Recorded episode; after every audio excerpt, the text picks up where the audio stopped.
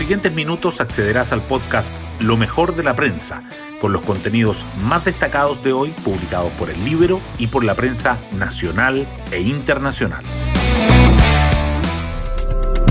Buenos días, soy Magdalena Olea y hoy viernes 3 de septiembre les contamos que los temas electorales vuelven a acaparar la atención de la prensa tras el rechazo del CERVEL a centenares de candidaturas al Congreso, que afectó principalmente al Pacto de Apruebo de Dignidad y al Partido Republicano, y con la erupción del debate sobre el cuarto retiro de los fondos de pensiones en la agenda de los abanderados presidenciales. Mientras tanto, el libro destaca en una nota publicada en su sitio web las nuevas denuncias por contrataciones polémicas en las municipalidades de Maipú y de Ñuñoa. Las portadas del día. El Mercurio destaca que el CERVEL rechaza 96 candidaturas a la Cámara de Apruebo Dignidad y otras 90 del Partido Republicano. La tercera resalta que un estudio revela que uno de cada tres alumnos asiste a clases de forma presencial. Y el diario financiero subraya que Falabella prevé operar con 30% menos de sucursales bancarias por su proceso de digitalización. Además, el Mercurio destaca que las posturas de las bancadas por el cuarto retiro de los ahorros provisionales complican a los candidatos presidenciales. Las definiciones de los temas de fondo que incluye la propuesta de reglamento de la convención. Que la investigación por firmas falsas de Ancalao queda a cargo del fiscal jefe Javier Armendaris y que Gabriel Salazar advierte que la trayectoria lógica de la convención se va a enfrentar con un callejón sin salida. La tercera, por su parte, destaca las dificultades del gobierno con su agenda legislativa, que la Cámara aprueba un proyecto que cambia el sistema de gratificaciones, que el CERVEL hace una masiva impugnación de candidatos al Congreso y el otro efecto de la pandemia, 19 meses deben esperar los pacientes por una cirugía. Ambos diarios coinciden en resaltar con fotos la derrota de Chile ante Brasil, que aleja a la Roja del Mundial de Qatar 2022 y las inundaciones históricas en Nueva York y en Nueva Jersey por los coletazos de la tormenta Aida. Temas del Libero. La periodista del Libero, Ángela del Canto, nos cuenta sobre la entrevista al director de Clape Sucé, quien dice que las personas prefieren no trabajar, al menos no formalmente, para poder seguir recibiendo los IFE. La agenda económica ha estado ajetreada durante los últimos días. El alza de las tasas de interés anunciadas por el Banco Central, la discusión del cuarto retiro de fondos previsionales, las cifras del IMASEC e incluso la presión por extender el IFE laboral son algunos de los temas que han golpeado al rubro. Frente al escenario, el académico y director alterno de CLAPES UC, Leonardo Hernández, conversó con el Libero y analizó las principales implicancias de los cambios que ha experimentado la economía. Frente a la decisión del Banco Central, Hernández aseguró que la entidad está dando una señal importante al indicar un desequilibrio a nivel macro y un potencial desanclaje de la inflación en el mediano plazo y en este sentido aseguró que está tomando medidas para corregirlo. Pueden encontrar esta nota en www.ellibero.cl. Hoy destacamos de la prensa.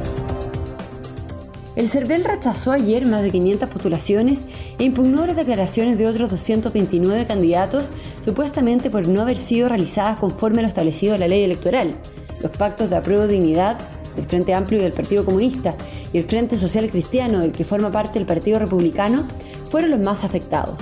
El diputado Pablo Vidal de Nuevo Trato, cuya candidatura quedó en vilo, indicó que parece evidente que hay algún error en la plataforma del CERVEL. El cuarto retiro agita las aguas entre los candidatos presidenciales del oficialismo y de la oposición.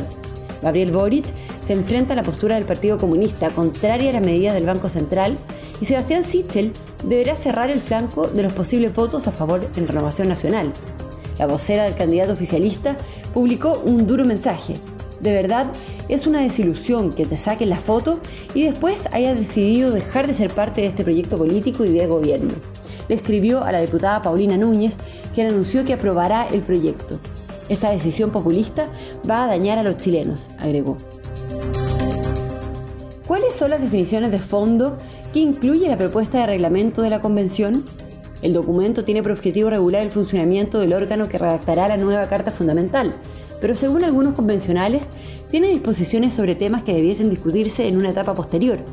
La decisión final la tomará el Pleno de la entidad cuando vote la propuesta.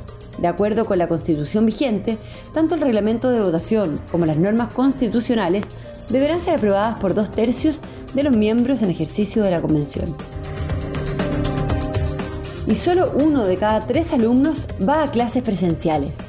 Pese a que todo el país está desconfinado y la mayoría de las comunas se encuentran en fase de apertura, la normalización de las actividades académicas ha ido notoriamente más lento.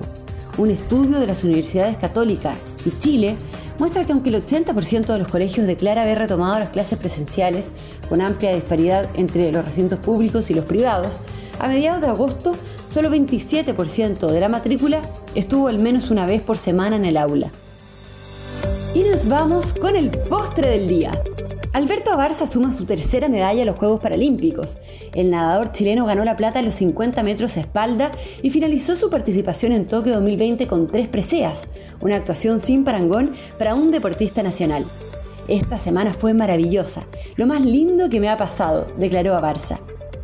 Y la editora de Tiempo Libre, Pia Orellana, nos trae los imperdibles para este fin de semana. Hoy le recomendamos una serie y una película. Partamos por la serie. Se llama Supongamos que Nueva York es una ciudad y son siete capítulos de 30 minutos cada uno en el que recorremos la Gran Manzana guiados por una famosa escritora, Fran Lebowitz, quien es todo un personaje. La acompaña en esta travesía el director Martin Scorsese. Es un deleite y está en Netflix. La película, en tanto, es del 2013, pero la recomendamos porque ahora está disponible en Disney Plus. Se trata de El sueño de Walt, una muy mala traducción para una muy buena película que en realidad se llama Saving Mr. Banks o Salvando al señor Banks. Son dos historias en paralelo. Por un lado, la odisea de la productora de Disney para adaptar la novela Mary Poppins a la pantalla en un musical pensado en un público infantil. Pero por otro, el doloroso reencuentro de la autora con su pasado. Si bien Walt Disney, interpretado por Tom Hanks, es uno de los roles principales, esta obra se trata en realidad de la redención de la escritora. Es muy profunda. Bueno, yo me despido, espero que tengan un muy buen fin de semana y nos volvemos a encontrar el lunes en un nuevo podcast, Lo mejor de la prensa.